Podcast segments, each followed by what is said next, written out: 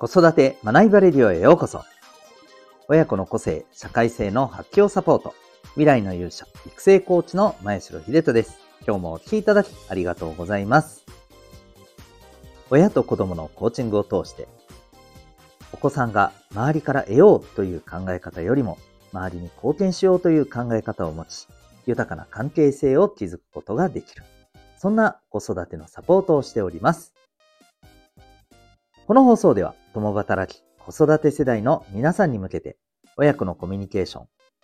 お互いの成長、望む生き方の実現に大切なことを毎日お送りしております。今日は第784回でございます。生きやすさの鍵を握るのはこの2つというテーマでお送りしていきたいと思います。また、この放送では演劇は生きる力子供のためのドラマスクール沖縄を応援しております。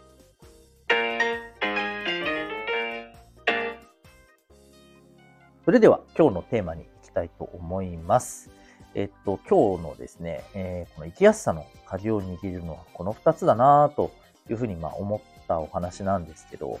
先にこれ言ってしまうとですね、えー、理解的な多様性とコミュニティこの2つが、まあ、今後ですね、えー、私たちが、まあ、特にあの私たちもそうですけど、それ以上に、えー、お子さんたちのね、あの世代にとっても、うん、この2つがやっぱりこう、ある、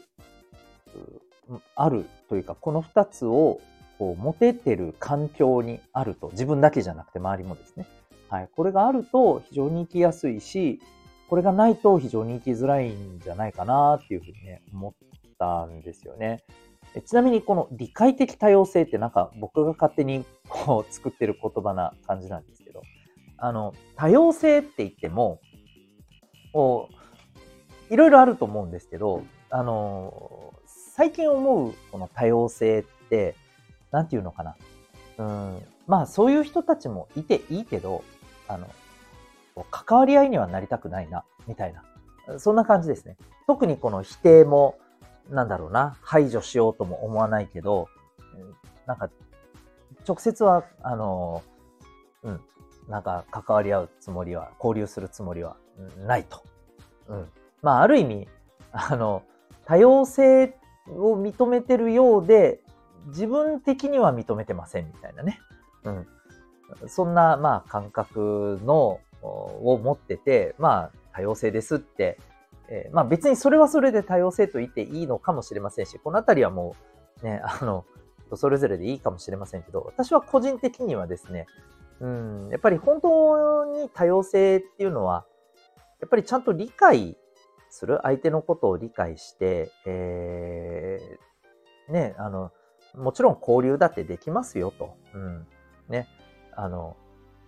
完全にその人たちと同じ価値観を持つっていうのはもちろんそれはあのさすがに難しい話ですけれども、まあかといってね、なんか関わり合いにはなりたくないとかいうふうな拒絶的なね、拒絶的な多様性ではなくて、理解的な多様性、えー、が大事だなと思います。ちょっとごめんなさい。ここに話をちょっとこう長くしすぎちゃったんですけど、えー、まあ本題はですね、この、えー、理解的な多様性プラス、えまあそういう、あのこう、感覚を持ってる人たちで構成されてるコミュニティの中に入れるかどうかっていうところが大きいんじゃないかなというふうな気がします。やっぱりですね、うーん、これから先行ってどんどんこういう、なんか、あの、価値観の違いっていうところは生活のいろんなところで出てくると思うんですよね。うんで、えー、正直、まあこれはいいか悪いかは別としてですね、えっ、ー、と、まあ、それこそこれ、ここ最近私が話していることと、ちょっとこう根底で繋がってる感じするんですけど、いわゆるあの、個性が大事っていうのが、だいぶ、なんていうのかな、うん、まあ、浸透してきている。ただ、一方で、この個性っていうのが、まあ、この間の話でもね、ちょっと触れましたようにですね、えー、要するにもう自分と合わないものは、あの、さっさとそこから離れてしまえばいいみたいな、うん、正直そういう、いわば、ね、拒絶的な、あの、多様性ですよね、まさにね。うん。そんな風な感覚を持っている方がやっぱり増えてると思うんですよ。うん。これはもう、なんかどう思うが増えていくっていうのは正直あるんだろうな。そうなった時に、なんかやっぱりね、結構、なんていうのかな、まあ、人々の間でもしかしたら今以上に、うーん、やんわりとした、でも、はっきりとある、なんか壁みたいなものができていきそうな気がするんですよね。で、そう考えたときに、うん、やっぱり理解的な多様性を持つことと、えー、そんな感覚を持った人たちの中に、えー、中で、まあ、生きていくことって、えー、すごく生きやすいと思うんですよね。うん、だから、まあ、自分たちで、こういう、なんていうのかな、世界というか、あの、こういう場を、うん、自分たちの周りに構築していくことってすごく大事じゃないかなっていうふうにね、思ったんですよね。えっと、ちょっと余談ですけれど、最近見た記事でですね、え結婚についての価値観をこの婚活中の男女の方に、えー、調査してみて、こんな結果が出ましたというね、記事を見かけたんですけれど、まあ、うん、なんていうかな、ショショックではないですけれど、だいぶ違うんだなって、すごく思う結果だったんですよね。まあ、あの、どんな結果という、結果かというと、まず、別居婚という考え方がですね、えー、まあ結構あの女性がですね、まあ、あり、どちらでもいい、うん、っていうのがですね、合計すると、えー、約7割近くあるんですよ。ね、ちなみにありと答えた人が、えー、35.8%。うん、4割近くいるんですよね。これ結構驚きます。驚く人もね、多いと思うんですよね。僕は驚くまではいかないけど、ええー、だいぶやっぱここまで変わったんだなって思いましたね。ちなみに、あの、男性の方はですね、えー、なしと答えてる人が6割以上いるんですよ。うん。まあ、やっぱりね、あの、男性、女性よりは男性の方が、まあ、これまでのね、えー、結婚はもう同居であるというふうな価値観を持つ人が、まあ、多いというところで、まあ、この辺はね、性別の違いというところも見られます。うん。で、えー、例えばですね、えー、夫婦それぞれの部屋が必要かということも、これはもう男女ともにですね、はいが大半を占めています。はい。うん、で、えっ、ー、と、これについての理由っていうところもですね、もうダントツでお互い一人の時間が必要というものが多いんですよ。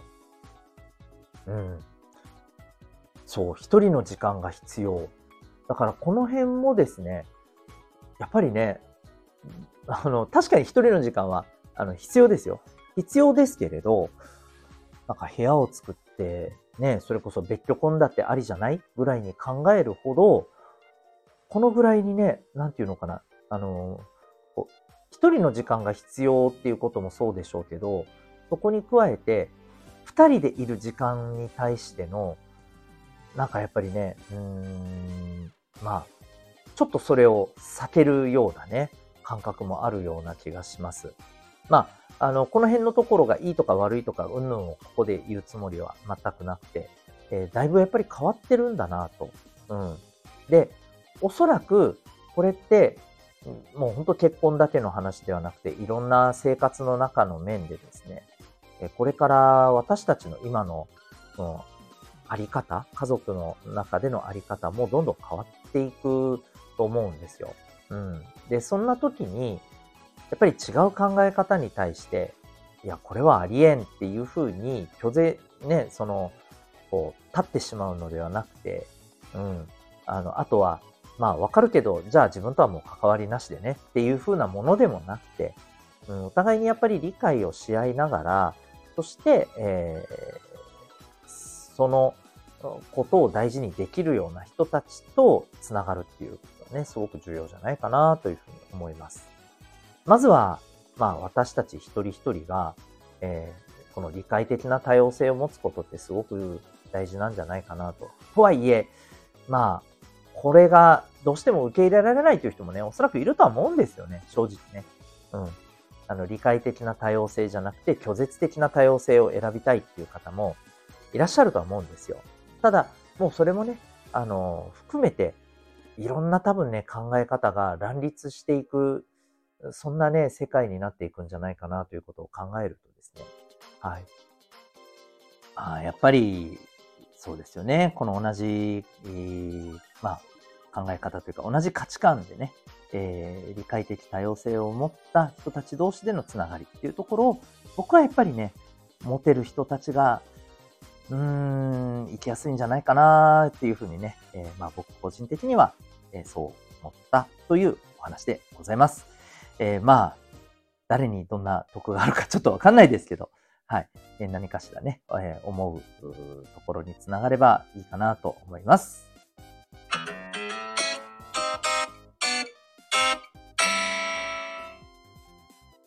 最後にお知らせです。え親子コーチングセルフアクションコース体験セッションのご案内でございます。えー、そろそろですね、中学受験が、えー、いよいよね、本番という時期に差し掛かっております。えー、これから中学受験に挑む、え小学校6年生の方、そしてその保護者の方、ね、えー、ぜひですね、ちょっとお話というかお伝えできたらと思っておりますが、まあ、今、頑張っているのはなぜか。まあ、聞くまでもないかもしれませんけども、念願の中学に入って、それで終わりじゃないですよね。その中学で、えー、望んでいた学習環境の中で、えしっかりとその環境を活かして、まあ、成績であったり、その先の進路であったり、えー、そういったね、あの、進路やキャリアの成果を手にしたいということがあるからこそだと思うんですよ。で、何が言いたいのかというと、うん、もちろん合格することが一番大事っていうのは大前提の上でですね、えー、その上で、まあ、ある意味最も大事にしたいのは、その合格した後の、やっぱりこう、望んだ通りのね、成果だと思います。ただ、私自身も、え塾の講師を長年経験してきていた中でですね、せっかく中学受験で合格したにもかかわらずですね、その後、まあ、どうしたらいいのかとかですね、えー、そういった目標を見失ってしまい、えー、効率にね、え、もうただただハードさなだけがもうしんどくて効率に戻るという選択をですね、えー、された方もいます。もちろんね、無理して頑張る必要はないですから、えその選択自体をネガティブと断ずるつもりは全くありませんが、それでもですね、やっぱりせっかく合格して、その合格した先での、えー、望んでいる成果を得るっていうことがやっぱり一番大事にしたいわけですから、そのためにはですね、えー、お子さんのえー、この中学に入学した後の目的目標意識、また、えー、このハードなね、カリキュラムや、えー、課題だったりね、そんな、あの、こう、学習に関するところのですね、え、環境に向けて、まあ、今から自己管理、え、こういったところをしっかりとしていくっていうことがすごく重要になると思います。で、そう考えたときにですね、えー、この合格した後、はい、入学までの期間、あるいは入学して、ちょうどね、このスタートあたりの期間ですね。この期間ってめちゃくちゃ大事なんですよね。で、ぜひこの期間にですね、えー、このプログラムを受けることによって、えー、お子さん自身が中学での自分自身の目的、目標、意識、そしてそのために、えー、自分をどのようにね、あの、気持ちだったりとか時間だったりとか自分の行動っていうものをどうやって、えー、まあ、メタ的な、あの、視点を持って、えー、自分自身をしっかりとね、あの、律していくのかっていうことを身につける。そんなプログラムをですね、ぜひ、あの、体験されてみませんか？え現在ですね、えこのプログラム体験セッションも募集中でございます。えこのプログラムはですね、ご自宅からリモートで受けることが可能です。実際に他県から受けていらっしゃる方もおります。興味がある方は概要欄のリンクからウェブサイトをご覧になってみてください。それでは最後までお聴きいただきありがとうございました。また次回の放送でお会いいたしましょう。学び大きい一日を